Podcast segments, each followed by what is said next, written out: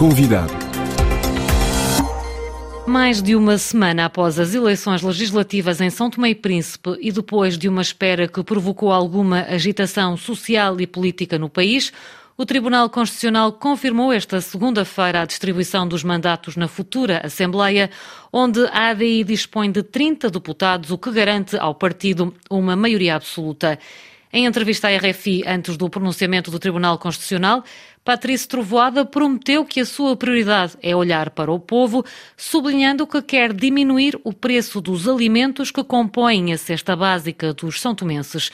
Patrícia Trovoada começa por dizer que os eleitores responderam ao seu apelo. Sim, sim. Nós uh, trabalhamos com esse objetivo, de maioria absoluta.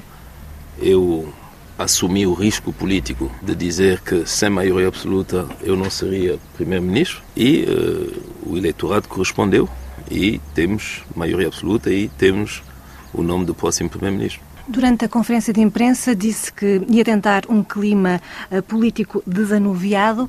Uh, o que é que quer dizer e que pontos é que pretende fazer com as outras forças políticas? Sabe, como assistiu a essas eleições, houve, por parte de alguns dos nossos adversários, uma focalização uh, na minha pessoa. É? E, e, eu creio que não é isso o propósito, não só de uma campanha eleitoral, mas de um programa de governação. Uh, então, quer dizer que, de facto, há problemas provavelmente pessoais que precisam de ser, uh, enfim, tratados ou abordados, pelo menos.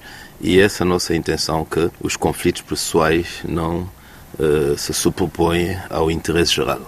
E, e, é nesse sentido que eu acho que temos que fazer uh, um esforço parte a parte. Ou seja, já conversou com outras forças políticas? Conversei com algumas e, e reconversar, mas, como sabe, para conversar temos que ser dois. Esteve ausente do país quatro anos e disse na altura, e voltou a dizer também em entrevista à RFI, que esteve também ausente, uma certa perseguição.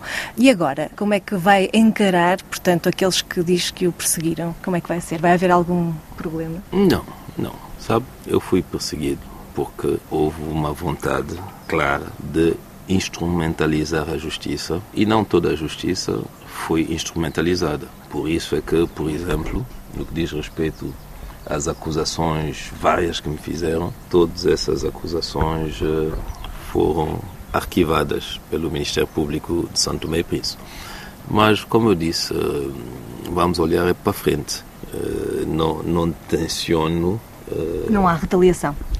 Não há retaliação, porque primeiro, não, não é do interesse eh, nacional, não faz parte da minha maneira de ser. Nós estamos preocupados com a governação e deixaremos a justiça o que é da justiça. Por isso, estamos perfeitamente tranquilos que nesse aspecto faremos tudo para que nada disso aconteça e não volte a acontecer em Santo Tomé e Príncipe, fortalecendo as instituições, nomeadamente o poder judicial, a imprensa e também o que é fundamental, eu creio, em matéria de acusações, é que os organismos eh, encarregues de fazer as investigações sejam dotados dos meios técnicos, científicos, financeiros e de cooperação internacional para que tenhamos provas ou não provas de uma maneira célere. Patrício chegou, a fome acabou, era o grande slogan da sua campanha. Como é que vai acabar com a fome em São Tomé e Príncipe? Para ser preciso, porque o slogan é Papai chegou, fome acabou. Uh, bem, mas uh, sabe, isso é, faz parte, de, enfim, das boas palavras que utilizamos na campanha, mas há um problema de fundo por detrás do slogan, que é a reclamação por parte do povo e sobretudo das pessoas uh, as mais desfavorecidas quanto ao custo de vida. E eu disse, prometi, o ADI prometeu que faz parte das prioridades. Nós atacamos e encontramos uma solução para diminuir o preço dos alimentos que compõem a cesta básica dos santomenses nomeadamente o arroz, que tanto se fala por causa da inflação, por causa da guerra da Ucrânia. Sim, o arroz em primeiro lugar e os outros géneros também alimentícios. Nós estamos confiantes que poderemos de facto corresponder a esse desejo que é baixar eh, e controlar uh, os preços desses bens essenciais. O seu adversário uh, disse que, portanto, o primeiro-ministro Sassante disse que não havia fome num país. Bem, nós se calhar estamos a falar de países diferentes. Um, durante os comícios, reconheceu em algumas ocasiões o que disse uh, serem graves erros da sua governação. Um, como é que vai ser desta vez esta governação? Como é que a vê? Os erros governação para não voltarem a ser cometidos. E qualquer governação tem erros, mas eh, sabe, vai ser pela quarta vez que eu vou ser primeiro-ministro eh, de Santo Tomé e Príncipe. Fui primeiro-ministro de um governo de coligação, primeiro-ministro de um governo minoritário, primeiro-ministro de um governo maioritário. Por isso, acho que trago comigo uh, bastante experiência, quer da governação, quer da gestão uh, das relações com a oposição. E quais é que vão ser as prioridades? As prioridades é olhar para o povo primeiro, não é?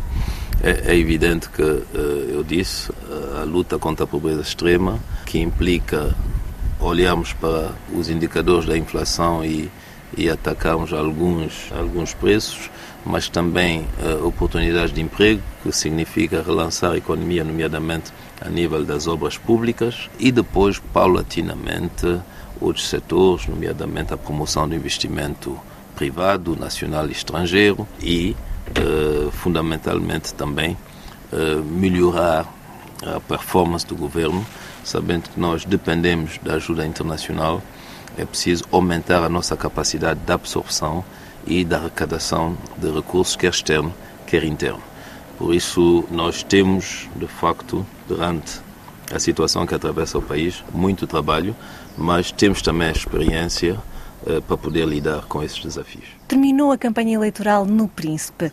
Eh, isto quer dizer o quê? Simbolicamente que o Príncipe que se queixa tanto da dupla insularidade vai eh, fazer parte, não vai ser esquecido, de facto? Nós há muitos anos que temos essa preocupação de romper a dupla insularidade, de fazer com que os compatriotas que vivem na região autónoma do Príncipe se sintam como parte integrante uh, da nação. Nós fizemos a nível das infraestruturas, nós fizemos a nível das ligações aéreas e marítimas, nós fizemos também a nível legislativo, reforçando a autonomia e a população do Príncipe sabe perfeitamente que o relacionamento institucional esteve sempre eh, melhorando, digamos assim, quando nós estivemos uh, no governo. E eu só queria uh, relembrar isso às populações do Príncipe e eu creio que elas perceberam, porque tivemos um bom resultado no Príncipe e a UMPP, que também a nível regional teve um excelente resultado, contou com os votos